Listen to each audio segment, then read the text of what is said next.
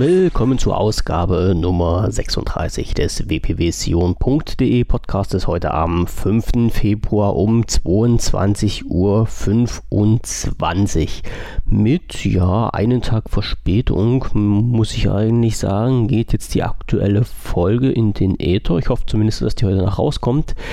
Ja, und warum das so ist, ist auch mit zwei Worten eigentlich erklärt, beziehungsweise mit zwei Punkten. Erstens gab es in der letzten Woche nicht so viel Neues. Also insgesamt sind sechs Punkte, die hier auf meiner Liste draufstehen, die ich in dem Podcast da unterbringen möchte. Und zweitens war gestern so ein geiler Tag, also der erste richtig geile Frühlingstag. Die Temperaturen waren richtig schön, die Sonne hat geballert, die Vögelchen haben gezwitschert und mich hat es da einfach nicht mehr im Büro gehalten, sondern ich war draußen unterwegs. Naja, und da war halt die Zeit für den Podcast dahin. Aber ich denke mal, das ist auch nicht so schlimm. Und wir fangen gleich mit dem Thema Nummer 1 an, mit den Insider-Builds. Auch diese Woche gab es wieder zwei oder eine aber auf zwei Tage aufgeteilt. Und zwar kam am 1. Februar, sprich am Mittwoch, die Bild 15025 für den PC raus.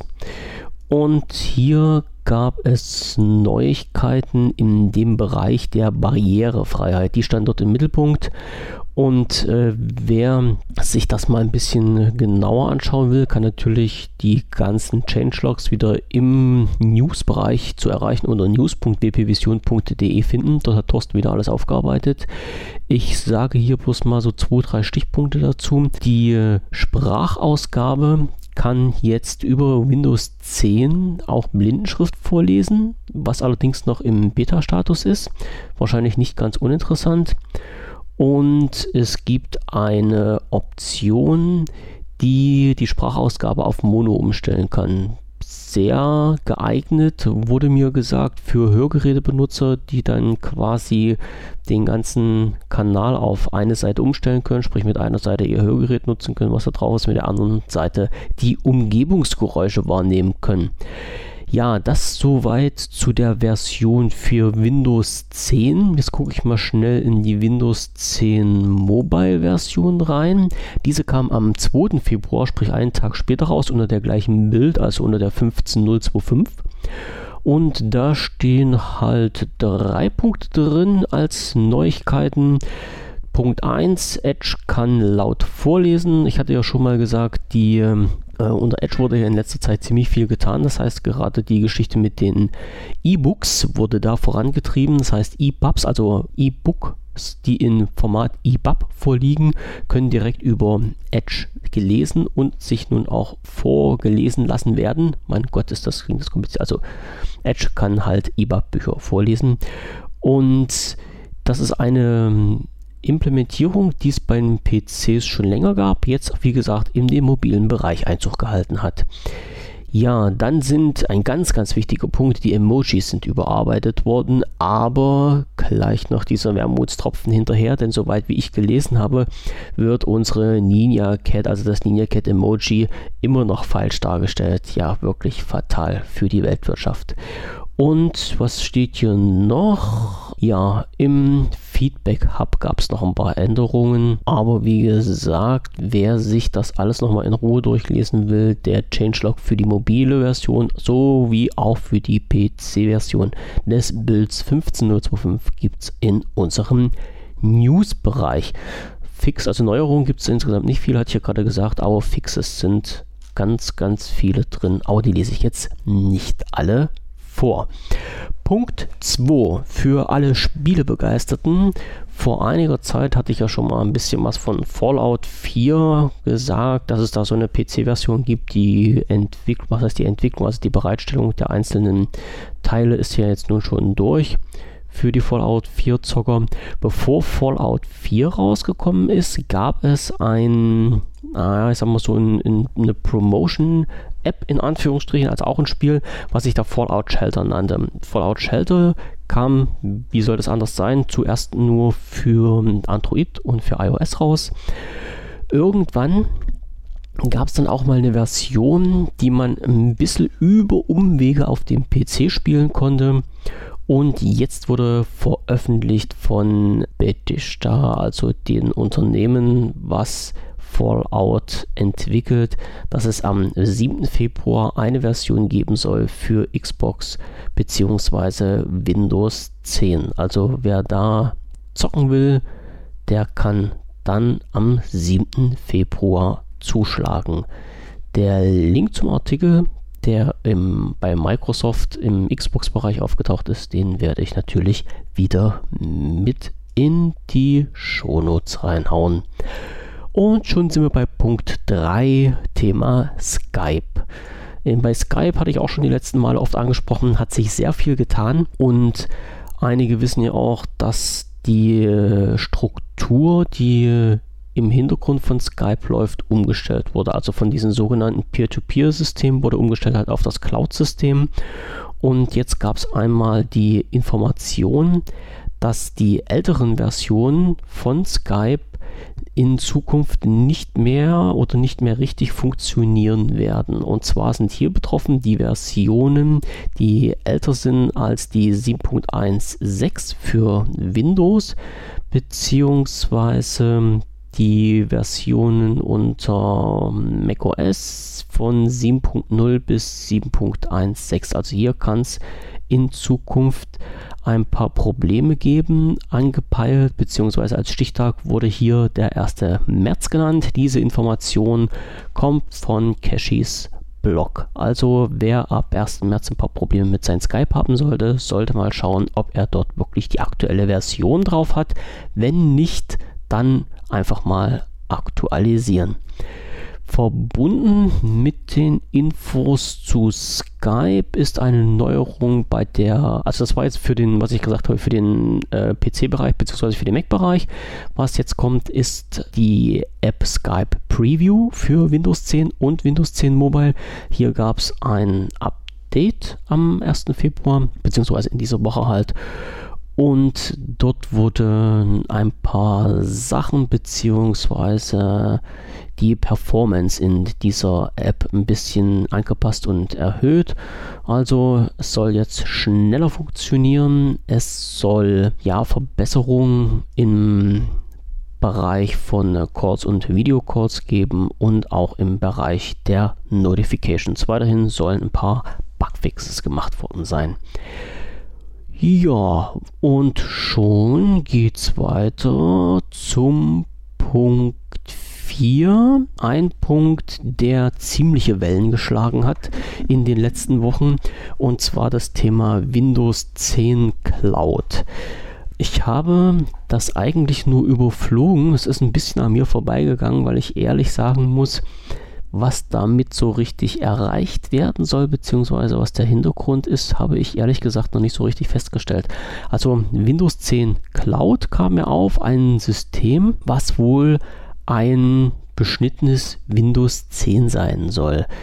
Die Kollegen von Deskmodder haben sich das mal ein bisschen näher unter die Lupe genommen und haben in ihrem Bericht einfach mal, also ich fasse das erstmal kurz zusammengesagt, äh, dass es halt ein System ist, welches sich ganz normal auf einem PC installieren lässt, letztendlich aber von den Funktionsumfang ziemlich starke Einschränkungen hat, wie zum Beispiel das normale ähm, Programme nicht installiert werden können, sondern, soweit wie ich das jetzt hier überflogen habe, lediglich Apps aus dem Store in das System eingebracht werden können. Also mit äh, Exa-Dateien gibt es dann wohl starke Probleme. Das heißt, wie gesagt, die lassen sich dann nicht wirklich installieren.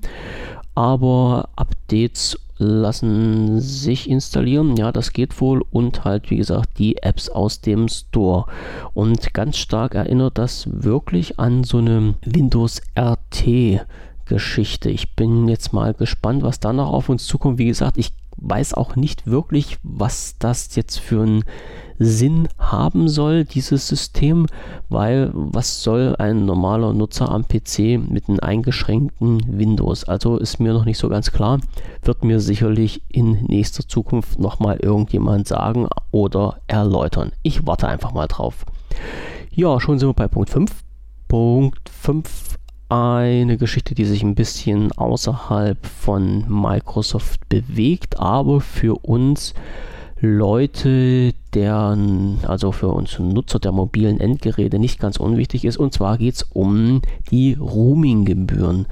Es wurde bekannt gegeben, dass das EU-Parlament bzw. der EU-Rat sich geeinigt haben, dass die Roaming-Gebühren abgeschafft werden. Und zwar zum, jetzt scroll ich mal schnell runter, 15. Juni diesen Jahres. Das ist zwar jetzt, wenn man sich das so anhört, eine ganz tolle Geschichte, aber jetzt kommt gleich der große Knaller hinterher. Und das ist das, was wahrscheinlich sehr, sehr wenige so veröffentlichen, beziehungsweise einfach mal unter den Tisch fallen lassen, weil es nämlich ein Negativaspekt ist. Und zwar gibt es unter netzpolitik.org einen Artikel Abschaffung der Roaminggebühren unter Dach und Fach. Den verlinke ich immer mit in den Shownotes und den kann man sich mal durchlesen. Dort ist alles wunderschön aufgelistet und vor allen Dingen ist hier, was ich ganz entscheidend finde, ein Link drin, der sich damit beschäftigt, dass halt oder der wirklich sagt, dass die Abschaffung der Roaminggebühren nicht wirklich eine Abschaffung ist, sondern dass es immer noch einen Punkt gibt und zwar heißt der, jetzt muss ich mal schnell schauen, Nachhaltigkeitsklausel, genau. Unter dem Punkt Nachhaltigkeitsklausel ist ein Link drin zur Bundesnetzagentur und zwar zu einem Pressebericht, der bereits am 15.12.2016 erschienen ist und dort ist unter der Überschrift EU-Kommission verabschiedet Regelung für die endgültige Abschaffung von Roaming-Zuschlägen in diesem Artikel ein äh, sehr interessanter Aspekt zu finden. Und dort heißt, ich zitiere das jetzt mal kurz, Zukünftig dürfen Mobilfunkanbieter Zuschläge für Roamingdienste nur erheben, wenn sie befürchten, ihre Kosten nicht decken zu können. Mobilfunkanbieter in Deutschland müssen hierfür einen Antrag an, äh, zur Sicherstellung der Tragfähigkeit von Roamingdiensten bei der Bundesnetzagentur stellen. Im Grunde, und so lese ich das jetzt hier raus, heißt das, wenn irgendein ja, Mobilfunk Anbieter jetzt sagt, nö, ist jetzt, also uns entstehen hier Kosten und wir tragen halt diese Regelung nicht, stellen wir ganz einfach mal einen Antrag bei der Bundesnetzagentur und schauen, was passiert. Also diese wirklich tatsächlich hundertprozentige Abschaffung der Roaminggebühren ist in meinen Augen einfach nur eine Farce. Und weiter geht's halt in, diesen, äh, in der Pressemitteilung der Bundesnetzagentur mit dem Satz, darüber hinaus dürfen Mobilfunkanbieter Grenzen bestimmen, ab wann Verbraucher Roamingdienste missbräuchlich nutzen. Das wäre zum Beispiel der Fall, wenn eine ausländische SIM-Card dauerhaft im Inland genutzt wird. So, und das ist äh, so ein Punkt, wo man wirklich nur mit den Kopf schütteln kann ähm, missbräuchliche Nutzung, und jetzt springe ich mal wieder kurz auf diesen Artikel von netzpolitik.org zurück, ist definiert unter, ja, unter der Fuchtel, dass man sagt, eine Handynutzung im EU-Ausland ist auf vier Monate im Jahr beschränkt. Das heißt, wenn jemand sich länger als vier Monate pro Jahr im Ausland aufhält, beziehungsweise im ausländischen Netz telefoniert, für den werden wieder Roaminggebühren fällig. Also zu gut Deutsch, Roaminggebühren gibt es weiterhin. Jetzt werden sich natürlich viele sagen, naja, vier Monate, das ist ja nun schon so eine Geschichte, mit der man leben kann im Jahr. Okay, gebe ich recht einerseits, weil sich jetzt viele nur auf diesem Gebiet bewegen, naja, ich fahre ja irgendwie mal im Urlaub und da bin ich ja letztendlich nicht mehr als vier Monate im Jahr.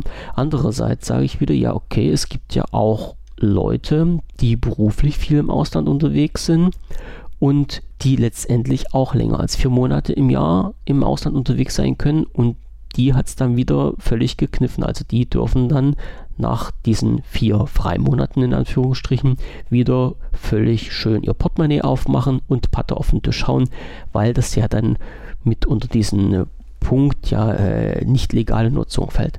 Der zweite Punkt, der mit angesprochen worden ist, und jetzt switche ich wieder zurück auf den Artikel von der Bundesnetzagentur, äh, und ich, ich lese das jetzt nochmal vor. Also ein missbräuchlicher Roamingdienst oder eine missbräuchliche Nutzung des Roamingdienstes ist, wenn man eine ausländische SIM-Card dauerhaft im Inland nutzt. Jetzt muss man sich mal Folgendes durch den Kopf gehen lassen. Alle schreien in den großen Topf rein, wir sind die EU, wir sind eine Gemeinschaft, alles soll zusammenwachsen über Ländergrenzen hinaus, Grenzen soll es nicht mehr geben, wir sollen ja Friede, Freude, Eierkuchen, eine Gesellschaft sein, die sich an die Hand fasst und im Kreis tanzt. Außer es gibt eine Lobby, nämlich in diesem Fall unsere lieben Mobilfunkanbieter, die dagegen steuern und die dann sagen, naja, ähm, jetzt sollen die Leute, die in Deutschland wohnen, auch gefälligst unsere Tarife nehmen und wir tun jetzt irgendwas dafür, dass nämlich ausländische Tarife nicht nach Deutschland gebracht werden können. Und das finde ich eine, ja, nicht ein zweischneidiges Schwert, sondern das finde ich einen ziemlichen Einschlag in dieses System. Ähm, wer die ganzen Hintergründe zu diesen Roaming-Gesülz da gibt, was die dann die EU beschlossen hat, der weiß auch, dass das nicht so ganz sauber abgelaufen ist, dass das teilweise in so bei unserer Regierung in Nacht- und Nebelaktionen durchgeschoben wurde, mit dem Hintergrund, dass halt äh, ja die Leute nichts davon mitkriegen und sich nicht dagegen wehren können.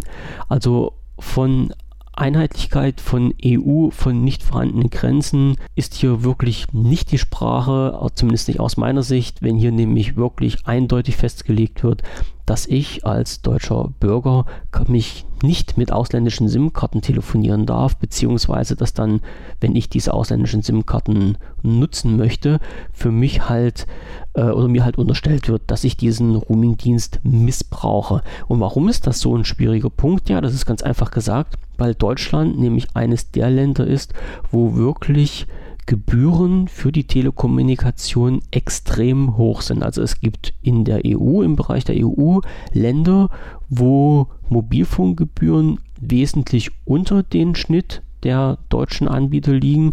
Und jetzt könnte man sich ja als Deutscher ja, einfach mal den Spaß machen und sagen, okay, dann nehme ich mir halt eine SIM-Karte von einem Anbieter aus einem EU-Ausland, weil wir sehen ja EU, da ist das ja alles möglich und mit Abschaffung der Roaming-Gebühren kann ich halt auch mit einer ausländischen SIM-Karte hier in Deutschland telefonieren, aber nein, dieses wird direkt von der Bundesnetzagentur unterbunden und als Missbrauch bezeichnet. Also ja, was die Leute sich hier dabei gedacht haben, weiß ich nicht. Fakt ist für mich, Roaming-Gebühren gibt es weiterhin ja, diese Einschränkung auf vier Monate ist gut für die Leute, die mal im Ausland sind, aber also im Ausland sind im Urlaub machen, aber für die war es ja bisher auch noch nicht so immens, also für die haben die Kosten noch nicht so reingeknallt, für die Leute, die beruflich auf Telekommunikation im Ausland angewiesen sind, wie gesagt, die kneift es weiterhin. Ja, und der letzte Punkt, Punkt 6 im heutigen Podcast, ist eine kleine Information, eine kleine Produktinformation. Ich hatte schon vor einiger Zeit von Stilgut eine Displayschutzfolie für mein Surface Pro 4 zugeschickt bekommen. Und zwar ist das eine Folie gewesen des Unternehmens äh, Skinomi. Ich hatte mir vorige Woche beziehungsweise in, in, den letzten Wochen so einen kleinen ja, Unfall über mich ergehen lassen, wo ich diese Displayschutzfolie leider nicht zeitnah testen konnte. Das habe ich aber jetzt gemacht. Der Bericht ist schon im Entwurf fertig. Ich hoffe, dass der heute noch rauskommt. Und ich kann schon mal so viel sagen. Die Schutzfolie an sich ist kein schlechtes Ding. Das Problem, was ich hatte, und ja, ich schiebe jetzt mal wirklich alles auf mich, ist wirklich diese Displayschutzfolie wirklich auf das äh, Surface Pro 4 zu bringen. Weil, wie man weiß, ja, sagen wir so, beim Smartphone wo das Display nicht ganz so groß ist, geht das relativ gut. Bei Skinomi in dem Informationsvideo, was die online gestellt haben auf ihrer Webseite, ist auch so mal dargestellt, wie man sich so eine Folie draufziehen soll. Dort ist aber aus meiner Sicht das Problemchen, dass dort ein Smartphone genutzt wird, was halt wasserdicht ist. Das heißt, man konnte wirklich die Folie und das, das Smartphone richtig mit Wasser zubomben und konnte die Folie darauf schön ja, platzieren, sich die restliche Feuchtigkeit dann rausstreichen mit einem Rakel und dann hat die Folie wirklich 1A gesessen. Beim Surface Pro 4 oder beziehungsweise beim normalen äh, Tablet ist das natürlich ein bisschen schwieriger, weil die normalerweise ja nicht wasserdicht sind, noch nicht mal Spritzwasser geschützt. Das heißt, man muss da extrem vorsichtig sein, mit wie viel Wasser man arbeitet. Ja, und je weniger Wasser man hat, desto schwieriger ist sind halt immer die Anläufe, die Folie dort aufs Display drauf zu bringen, die nachträglich zu korrigieren. Und was natürlich immer noch so ein kleiner Nachteil ist, das ist, je größer das Display ist, desto mehr Schmutzpartikel können trotz bestens Abwischen und Vorbereitung noch drauf sein. Das heißt, es bilden sich trotzdem kleine Bläschen, die man im Nachhinein nicht wieder wegbekommt. Äh, die Display-Schutzfolie habe ich einigermaßen gerade drauf bekommen. Ich versuche dann nochmal ein paar Fotos zu machen, obwohl man sieht das immer extrem schlecht, aber vielleicht kriege ich es noch hin.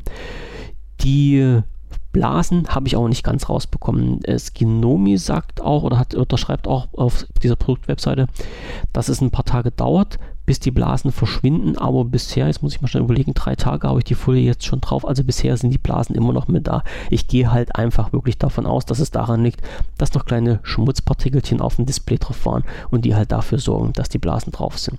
So, jetzt habe ich auch schon zu viel verraten. Wie gesagt, alles weitere, wie das Ganze aussieht, was der Lieferumfang ist, wie ich das drauf gemacht habe und was für Erfahrungen ich bisher damit gesammelt habe, wird dann in einen extra Artikel unter den, also im Newsbereich unter news.wbvision.de erscheinen. Und die Langzeiterfahrung werde ich damit natürlich auch noch, wenn ich entsprechende Zeit hinter mich gebracht habe, die dann online stellen. Ich muss ja ein paar Wochen probieren, mal schauen, ob die Displayschutzfolie sich wirklich so gut macht, wie sie sich bisher, ja, wie es bisher aussieht. Und dann werde ich alles, was da noch so in den nächsten Wochen an Erfahrungen und Eindrücken auf mich zukommt, nochmal in den nächsten Artikel verarbeiten. So, und das war's schon. Sechs Punkte, ganz schnell. Und wenn ich auf die Uhr schaue, sind wir jetzt schon wieder ja, bei knapp 20 Minuten angekommen. Ich mache für diese Woche erstmal Schluss. Wir hören uns, wenn ihr wollt, nächste Woche wieder. Informationen bekommt ihr im Bereich news.wpvision.de, also in unserem Newsbereich. Oder wenn ihr Lust habt, eine Information oder Hilfe braucht, schaut einfach mal ins Forum rein unter wpvision.de. Ansonsten wünsche ich euch eine schöne Woche und wir hören uns dann am Samstag wieder. Und bis dahin, lasst es euch gut gehen. Tschüssing!